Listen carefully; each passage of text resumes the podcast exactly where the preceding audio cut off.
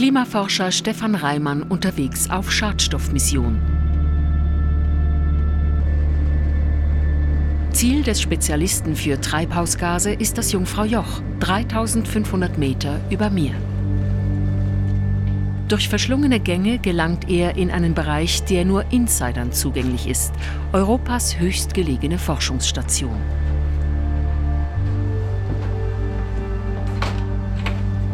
Hier oben, hoch über den Quellen menschgemachter Luftverschmutzung, messen die Forscher, wie es tatsächlich um die Qualität der Luft steht.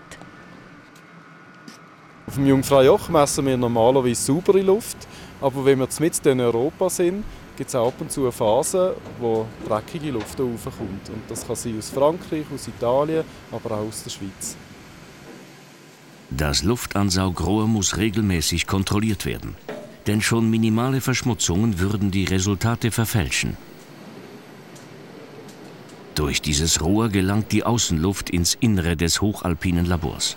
Hier wird sie genau analysiert. Diese Hightech-Geräte liefern exakte Daten zur Treibhausgaskonzentration in der Luft. Im Gegensatz dazu basieren die offiziellen Emissionsdaten nur auf der Selbstdeklaration der einzelnen Länder.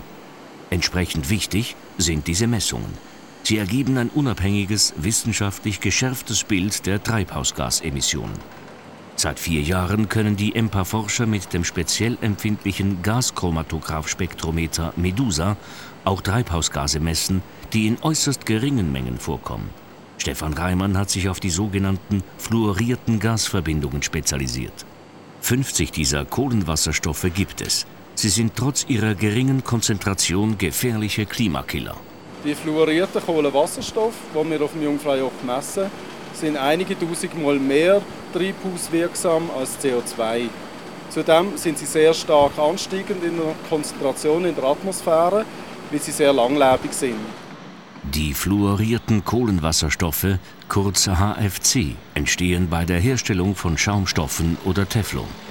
In der Schweiz gibt es diese Industrie nicht. Doch bei uns sind es Autoklimaanlagen, die jedes Jahr 300 Tonnen HFC-Emissionen verursachen.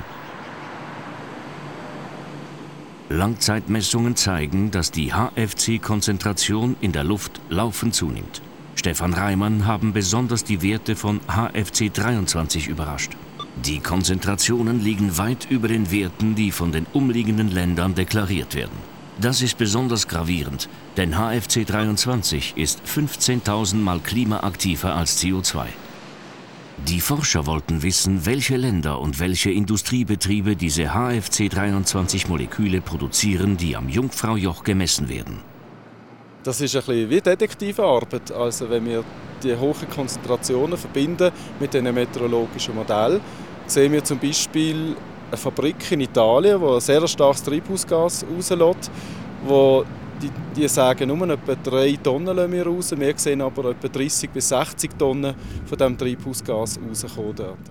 Dazu hat das Forscherteam die Messdaten vom Jungfrau-Joch mit den Emissionswerten verglichen, die von den europäischen Ländern laut Kyoto-Protokoll rapportiert werden müssen. Rasch konnten die Forscher den HFC-23-Hauptzünder Italien ausfindig machen. Und sogar die Quelle konnten sie lokalisieren eine Teflonfabrik südlich von Mailand. Dies gelang ihnen dank Wetterkarten. Wettermodelle geben uns Informationen über den Wind, über Windstärke, Windrichtung. Und äh, wir können dann mit deren Information, wo wir alle drei Stunden oder stündlich zur Verfügung haben, können wir so wie einen Film produzieren, wo man die, die Windinformation aneinander hängt. Und am Schluss können wir eine Rückwärtsrechnung machen, wo wir den Weg von der Luftmasse zurückverfolgen bis zu den Emissionsquellen und so die Verknüpfung machen mit den Emissionen. Wir können das auch wirklich quantifizieren. Also wir können sagen, wie stark das Signal, wo eine bestimmte Emissionsquelle ist, wie stark das Signal denn ist am Jungfraujoch. Im Fall von HFC 23 konnte Dominik Brunner zeigen, dass die hohen Konzentrationen immer bei Föhn auftreten – das heißt, wenn der Wind von Süden weht. Die EMPA-Forscher haben Italien auf das Problem aufmerksam gemacht.